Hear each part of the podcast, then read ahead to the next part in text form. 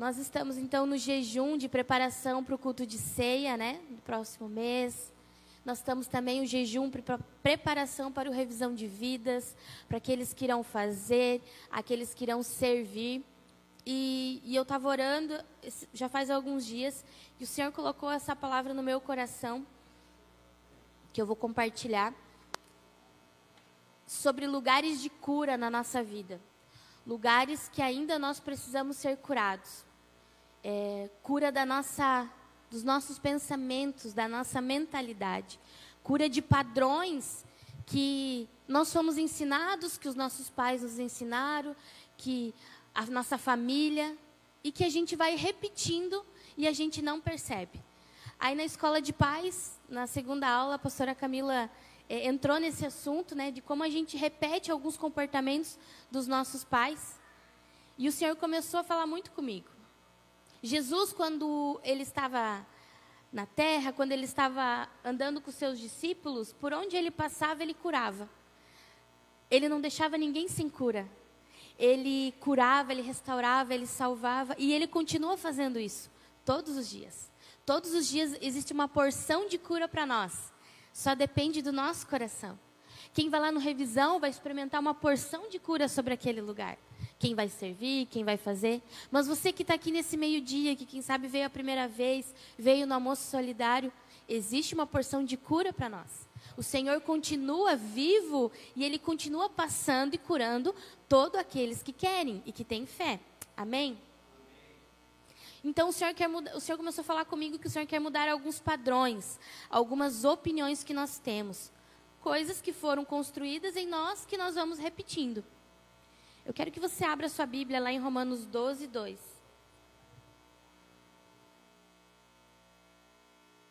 Em Romanos 12, 2 diz assim: Não se molde aos padrões deste mundo, mas transformai-se, uma meta, metamorfose, né, pela renovação da sua mente, para que sejamos capazes de experimentar e comprovar a boa, agradável e perfeita vontade de Deus.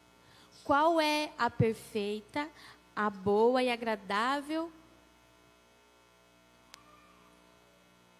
vontade de Deus para nossas vidas? E eu tenho perguntado para Deus, Deus, como eu experimento essa boa, perfeita e agradável vontade? Como eu consigo estar no centro da tua vontade? E o Senhor me levou em Gênesis 11. Vamos dar uma lidinha. Gênesis 11, no versículo 27 até o versículo 32, conta a história de Terá, que era o pai de Abraão. E ele conta que, vamos ler, né, melhor. Terá gerou Abraão, Naor e Arã. Arã gerou Ló. Arã morreu em Ur dos Caldeus, sua terra natal. Quando ainda vivia, Terá, o seu pai, tanto Abraão como Naor casaram-se. O nome da mulher de Abraão era Sarai e o nome da mulher de Naor era Milca. Esta era, esta era filha de Arã, pai de Milca e de Is, Isca. Ora, Sarai, estéreo, não tinha filhos. Terá tomou seu filho Abraão, seu neto Ló, filho de Arã, e sua nora Sarai, mulher de seu filho Abraão, e juntos partiram para Ur dos Caldeus. De, partiram de Ur dos Caldeus para Canaã. Mas ao chegar em Arã, estabeleceram ali. Terá viveu 205 anos e morreu em Arã. Parece meio confuso o texto, a gente tem que ler algumas vezes para a gente entender, e o Senhor tem falado muito com esse texto comigo. Então Terá tinha dois filhos, Arã e Abraão. Só que Arã, seu filho, morreu em Ur dos Caldeus, era a terra onde eles viviam. Então, depois da morte de Arã, Terá pega o seu filho, a sua família e, e decide ir para Canaã. Ele tinha uma, uma visão de que aquela terra seria uma terra boa, um novo começo após a morte do seu filho. E eu fiquei questionando o Senhor, o que o Senhor quer falar com isso? O que, que o Senhor tem nesse texto? E se você perceber, a terra onde Terá morreu se chama Arã. Arã é o mesmo nome do seu filho que morreu. E se a gente for para a história e for uh, buscar entender, não estar na palavra, mas estar em, em, relatos históricos de teólogos, eles acreditam que quem fundou Arã foi a família de Terá foi Terá. Então, por ele ter sido um dos fundadores, né, que, que começou a colonizar aquela terra, ele colocou o nome do seu filho, Arã. E, mas ele tinha uma missão. Ele ia pegar a família dele e ia em direção a Canaã. Mas ele se estabeleceu em Arã e ali ele ficou. E ali ele morreu. E eu, por que, Senhor, que ele não continuou indo até Canaã? Por que, que ele parou? Será que foi a dor dele? O texto na Bíblia não relata, mas eu comecei a me questionar. Será que a dor dele ter perdido um filho fez ele parar e não continuar e não seguir? E o Senhor começou a me trazer à memória coisas é, que eu vivi com a minha família que pararam, que a gente não prosseguiu, coisas que o Senhor até deu uma visão para o meu pai, deu às vezes uma ideia, um sonho, mas ele não co colocou em prática. E o Senhor me, me, me, me inquietou, continue lendo. Então, até aí, Terá era estéreo, Abraão e Sarai eram estéreo, era só eles dois. Mas no versículo 12, se a gente continua lendo, o Senhor fala: Abraão, então o Senhor disse a Abraão: saia da sua terra, do meio dos seus parentes e da sua casa de seu pai, e vá para a terra que eu lhe mostrarei. Então, logo após, o Senhor dá uma ordem a Abraão para sair daquela terra. E qual que era a terra? Uma, uma das terras que depois o Senhor ia direcionar Abraão? Era Canaã. Então, algo que o Senhor foi falando ao meu coração é que terá, por ter perdido seu filho, algo aconteceu que paralisou o seu coração e ele não continuou a sua missão. E eu pergunto para você: você tem cumprido aquilo que o Senhor deu de missão? Será que eu e você, nós temos seguido em direção àquilo que o Senhor já colocou de sonhos, de desejos no nosso coração e até revelou o que era o nosso chamado, o nosso propósito? Será que nós temos andado em direção a esse lugar? O que tem nos parado? E eu comecei a olhar para a minha vida e o Senhor me lembrou algumas, alguns flashes de coisas que eu estava repetindo da família do meu pai, que eu estava repetindo hoje e que estavam fazendo eu me paralisar. Na correção do Mateus, eu estava corrigindo, corrijo, né? Tenho mudado. Corrijo Mateus como eu, meu pai me corrigia. E não era a forma certa. Não era a forma que o Senhor queria. E o Senhor foi constrangendo meu coração e me mostrando lugares que eu estava aprisionado. Terá ficou aprisionado na dor dele. Terá ficou aprisionado naquela cidade e não continuou a missão que ele tinha. Mas o Senhor tinha um plano maior. E o Senhor teve que falar com Abraão e falou: sai desse lugar. Eu não quero que você morra aí. Eu não quero que você continue estéreo nesse lugar. Eu preciso te tirar desse lugar, desse padrão que é isso que Deus falou comigo, tirar desse padrão para eu te mostrar o meu padrão, para eu te mostrar o que eu tenho para você. E dele continua no verso 2, né, em Gênesis 12. E farei de você um grande povo, eu abençoarei, tornarei famoso o seu nome, e você será uma bênção. Abençoa, Abençoarei os que te abençoarem e amaldiçoarei os que te amaldiçoarem. Por meio de você, todos os povos da terra serão abençoados. O Senhor precisou dar uma ordem, terá saia desse lugar. Muitas vezes a gente lê esse texto, ah, case, saia desse lugar, né? Mas olhe para a sua vida hoje. Será que nós não estamos parados na dor dos nossos pais, de feridas? E daí ontem à noite, estava conversando com a pastora, Deus me trouxe que eu tenho um medo de falir. Eu não sou nada, não tenho empresa, mas eu tenho medo de abrir uma empresa e falir. E o Estevão já teve oportunidades de abrir negócio, né? E eu, não, não. E ontem o Senhor me mostrou mais um padrão que você vem, porque meu pai faliu. E ele nunca se recuperou. Depois ele mudou, voltou a ser funcionário, mas ele parou. E eu, sem querer, eu estava com, continuando com o mesmo medo do meu pai com esse medo de se paralisar e de não cumprir aquilo que às vezes Deus quer. Às vezes um talento que você tem e porque algum dia alguém falou para você, te corrigiu, você paralisou. Nós Será que nós não estamos muitas vezes paralisados em lugares que nós somos corrigidos ou fomos machucados? Ou às vezes nem foi nós, foi nossos pais. E o Senhor começou a constranger, constranger meu coração. Abraão, quando foi chamado por Deus, ele saiu da terra do seu pai. Ele não questionou. Abraão, saia da tua, sua terra. Ele saiu. Ele foi obediente de prontidão. Ele não pensou. Ele saiu sem questionar. Quando Deus pediu Isaac, assim ele fez.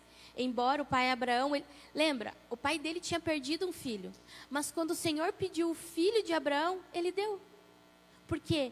Porque a mente dele foi renovada. Ele não, ele não se deixou com as feridas do pai, ele foi curado. E eu creio que nesse tempo é isso que o Senhor tem para nós. Às vezes não é uma ferida da sua família, às vezes, mas que comportamentos e padrões e atitudes nós temos, vemos tendo, que tem nos paralisado, que não tem a gente usufruir da melhor, do melhor de Deus, do melhor dessa terra. Amém? Amém. Glória a Deus. A caminhada de Abraão foi marcada de obediência, de adoração, porque em cada processo que Deus que Deus pedia ou que Deus cobrava Abraão, ele se submetia. Se a gente continuar a história, ele continua sendo obediente.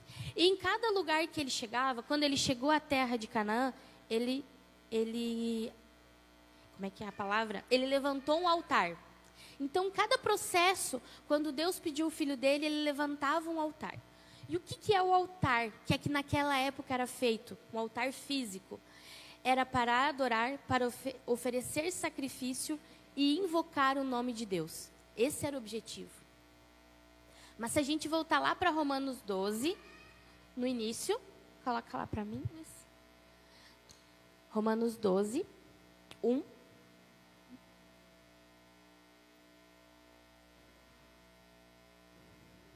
Romanos 12, 1. Portanto, irmãos, rogo pela misericórdia de Deus que se ofereçam em sacrifício vivo, santo e agradável a Deus. Este é o culto racional de vocês. Não se molde ao padrão desse mundo, mas se trans, transformai-se pela renovação da sua mente. O Senhor precisa renovar a nossa mente. Porque se Abraão não tivesse entendido isso, e eu creio, isso é no meu espírito que o Senhor falou, quando Deus cobrou, quando Deus sai, ele dizer: Não, aqui está confortável, está tudo bem. Tanto que ele, a, a, o texto no Romanos 12 continua: Ele pegou os seus funcionários, seus bens e saiu. E o seu sobrinho Ló: Não, eu vou ser obediente, eu vou levar tudo que eu tenho mas eu vou cumprir aquilo que deu, o padrão que Deus tem para mim, aquilo que o Senhor tem para mim. E o Senhor nessa manhã ele deseja nos curar, sabe? Existem quatro altares que que Abraão fez. Que ele levantou o altar de Siquém, que foi a revelação de quando Deus cobra para ele: "Saia da tua terra", então ele vai, ele passa por Canaã e até chegar em Siquém o altar, o altar de Betel, que Deus mostra a direção e o caminho que ele precisava, e ele falaria o quanto ele seria abençoado, e ele mostra: olha, tudo que você está vendo será seu, será seu e dos seus descendentes. O altar de Hebron, a comunhão, a aliança, logo após ele se separar de Ló, novamente Deus dá uma ordem para ele: ó, você precisa separar. Eu tenho um caminho, eu tenho um propósito para você. E muitas vezes nesse caminho nós temos que deixar dores, amarguras, se curar e deixar pessoas deixá-las seguir o caminho delas. E altar de Moriá, que é o sacrifício, que quando foi foi quando Deus pediu para Abraão o seu filho. Ele foi obediente. E logo após ele ele estabelece, ele levanta um altar de adoração. Nós não temos mais esse, esse ritual. Nós não precisamos mais disso, levantar. Mas o nosso coração, sim, precisa ser um sacrifício. Precisa, sim, nós levantarmos todo dia altares para o Senhor. E nesse tempo de, de, de, de preparação para o revisão de vidas é, e culto de ceia, nós precisamos sondar o nosso coração. Por mais que você não esteja, quem sabe, envolvido, mas o Senhor quer te curar. Ele quer te ensinar, ele quer ensinar todos nós quais são lugares. Eu gostaria que você meditasse nisso e você pensasse. Às vezes, atitudes que você repete dos seus pais, que quando você vê, nossa, eu estou fazendo igual. Ou, nossa, olha, eu estou no mesmo lugar que meus pais, eu não evoluí, eu não, eu não fui para frente, eu não cresci. E o Senhor já teve muito, já derramou muitas curas sobre minha vida. Mas Ele falou: existe mais. Eu preciso mudar algumas coisas que você pensa. Uma outra, um outro padrão que eu estava repetindo, que o Senhor me mostrou, é, a minha família ela me ensinou a trabalhar, ganhar dinheiro, tem que viver, porque senão morre de fome. É, a gente tem filho, filho é uma consequência, ah, é uma bênção, mas tem, nunca pode parar de trabalhar. Ah, bota na creche. E o Senhor começou a mudar alguns, alguns valores em mim. Não, eu não preciso mais. A minha mãe até hoje trabalha, ela é jovem, ela trabalha, se esforça, não para, não se permite usufruir de Deus, não se permite por, por ela não conhecer a palavra. Mas eu, mesmo conhecendo a palavra, estava repetindo as mesmas coisas. E eu não quero. Eu quero sim usufruir daquilo que o Senhor tem para mim. É para deixar? Vamos deixar. É para sacrificar? Ai, Senhor, ajuda. Eu quero sacrificar. Ontem, quando Deus me mostrou esse do, do falir, eu não curei de ontem para hoje. Mas eu reconheci e eu já vi: olha, eu tenho esse gatilho. Eu tenho isso que eu preciso orar e colocar nos pés do Senhor. E eu preciso buscar nele. Deus me cura, eu não quero. E se essa maldição, se isso aconteceu, acaba em mim, morre em mim. Não vai passar para o meu filho. Então são lugares de cura que a nossa mentalidade precisa mudar. Uma outra, uma outra situação, que o Senhor, coisas tão simples, sabe, amados? Mas Deus começou a me mostrar que meu pai mudava muito de emprego.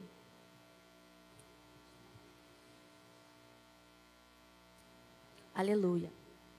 O meu pai mudava muito de emprego não estava legal, ele era confrontado, essa empresa não serve mais para mim. Pediu aumento, não deram quando queria, ou quando queria, ele saía. E eu lembrei que na minha adolescência, por um bom tempo, eu trabalhei em tudo que vocês já imaginaram, eu trabalhei. Eu já fui corretora de imóveis, eu já trabalhei em salão de beleza, em concreteira, meu Deus, mercado. Eu não parava. Eu não parava. Quando eu era confrontada, eu fui repetindo os ciclos do meu pai. E eu não quero fica nele, morre em mim. Eu quero, quando o Senhor me chamar, ir sem me prender a nada, apenas olhar para o que o Senhor quer. Amém? Esses lugares de cura, eu ainda preciso deixar Deus me curar. Nós precisamos nos deixar tornar sacrifício. Paulo entendeu isso, porque se a gente vê a história de Paulo, Paulo era um conhecedor da palavra. Ele conhecia, ele foi criado na cultura judaica. Só que ele tinha padrões errados. Quando ele conheceu Jesus e quando ele se converteu verdadeiramente, ele mudou, virou uma chave. O conhecimento dele foi muito é, necessário, importante. Mas ele precisou mudar a forma como ele agia, a forma como ele adorava a Deus, a forma, porque ele era um fariseu. Paulo era um fariseu. A gente houve muito que ele perseguia. Ele era um perseguidor porque ele tinha muito conhecimento. Ele era um cara rígido que conhecia a lei. Com 13 anos ele já conhecia toda a lei. Então ele era um cara que cobrava, mas ele tinha comportamentos errados que não era da palavra de Deus. Então ele traz isso. Nós precisamos renovar nossa mente. E isso quem quem nos ajuda e quem nos ajuda a transformar e mostra é o Espírito Santo. E ele está nessa manhã aqui. Então por isso eu queria convidar você a ficar de pé eu creio que é um tempo para a gente estar ouvindo Deus. Existe cura.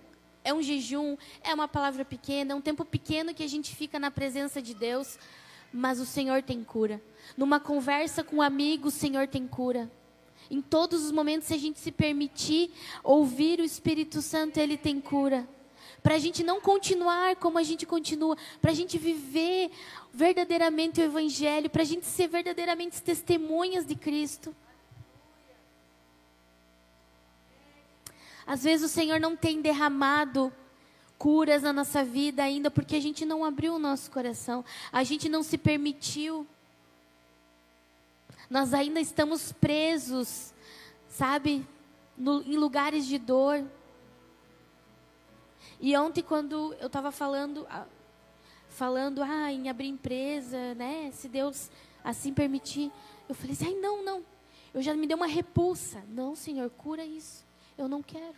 Porque se eu não curar isso, o Mateus vai colher isso e vai continuar. E eu vou influenciar as pessoas que estão à minha volta. E eu percebi que eu já influenciei. Pessoas, eu sou contadora e pessoas vieram me pedir ideias. O que, que você acha? Ai, não, abre empresa. É pura bucha. Olha só. Sabe, às vezes eu posso. O meu lugar de dor pode matar o sonho de alguém. Se Abraão não tivesse se curado, e daí? Ele teria, não, vou ficar aqui. Não, eu não vou sacrificar. Eu lembro da dor do meu pai, eu não quero passar por essa dor. Não, Senhor, é o que o Senhor é o que o Senhor quer? Eis-me aqui. É difícil, mas nós precisamos caminhar em busca desse lugar. Nós não podemos parar. Não é só no revisão que o Senhor nos cura. Lá o Senhor vira chaves e vai ser extraordinário. E nós que já passamos por esse lugar, precisamos continuar. Se nós não nos curarmos, nós vamos ficar paralisados e não vamos cumprir a missão de Deus. Nós não vamos ser cheios dos dons dele. Se nós continuar lendo Romanos 12, ele começa a falar do corpo de Cristo, dos dons. Se a nossa mente não ser renovada, como pode nós sermos usados pelo Espírito Santo no fluir dos dons? O nosso filtro vai estar poluído. E a, você pode ter um chamado, um dom de revelação, de profeta, mas se a tua mente não for renovada, o filtro vai passar por ali, vai estar sujo. E a profecia que sai da sua boca vai ser suja, vai ser impura. Não vai ser a verdade de Deus. Se Deus te chamou para ser mestre, como você vai ensinar se a nossa mente ainda está suja, poluída de padrões que não vêm de Deus? Misericórdia, Senhor, nos cura nessa manhã, nos cura nesse meio-dia. Ah, Espírito Santo, tu, nós declaramos que o Senhor tem liberdade para nos constranger, nos trazer a memória de lugares que nós estamos paralisados. Paralisado não é não vir na igreja, não é se mover, não servir. Paralisado é não me permitir mais ser curado. Qual foi a última vez da sua cura? Qual foi a última vez que o Senhor tocou e você curou e mudou a tua forma de agir, teus, o teu caminhar? Ai, Deus. Não permita que a gente continue do mesmo jeito, Espírito Santo. Nós vamos colocar um louvor. Renda o seu coração a Ele. Renda, se torne sacrifício. Se torne sacrifício vivo nesse meio-dia. Orabassori andará. Esse é o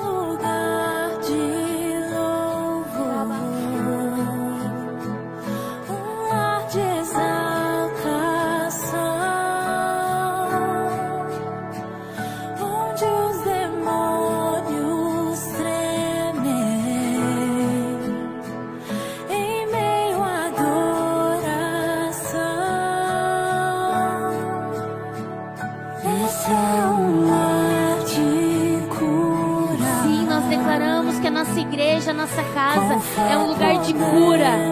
É um lugar de cura, que o nosso coração tem lugares de cura, que nós permitimos uma porta aberta, Senhor. vem faz o teu querer. A vida está em teu nome, ó Jesus. A vida está em teu nome, ó Jesus. Milagres vamos ver aqui. Nós rendemos tudo a ti, ó Jesus. Damos tudo a ti, ó Jesus. Milagres vamos ver aqui.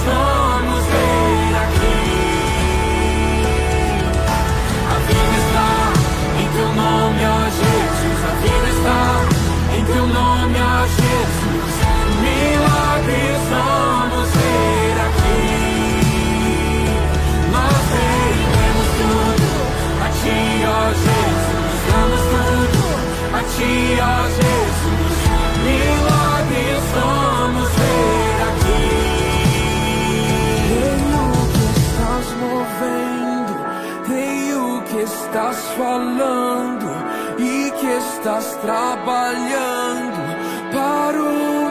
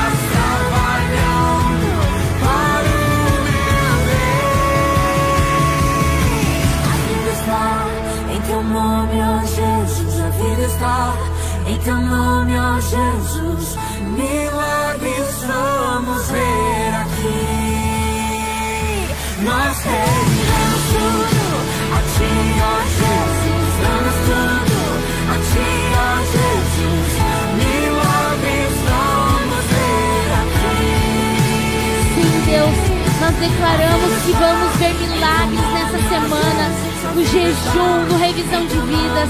Nós declaramos vidas sendo transformadas e restauradas. Nós cremos que na volta do revisão no domingo, vidas serão transformadas e curadas. Nós declaramos famílias sendo restauradas, Senhor. Nós cremos no teu poder. Nós já vemos os teus milagres sobre a nossa igreja, sobre a nossa casa, sobre o nosso trabalho, sobre a nossa família. Sim, o Senhor está trabalhando para o nosso bem e o Senhor continua. Senhor, renova a minha mente, Senhor. Renova a nossa mente como igreja, como servos de Cristo, Pai. Para que possamos ouvir o que o Senhor tem para esse final de semana, com clareza, com sabedoria, com discernimento, Pai. Derrama, Pai, sobre cada obreiro que vai estar trabalhando no revisão de vidas, sabedoria, visões, discernimento, Pai. Derrama dos teus dons, mas antes nos cura. Cura a nossa mente, cura o nosso coração, Pai. Cura as nossas emoções, Pai. Todo aquele que está abatido, cansado, angustiado, Pai.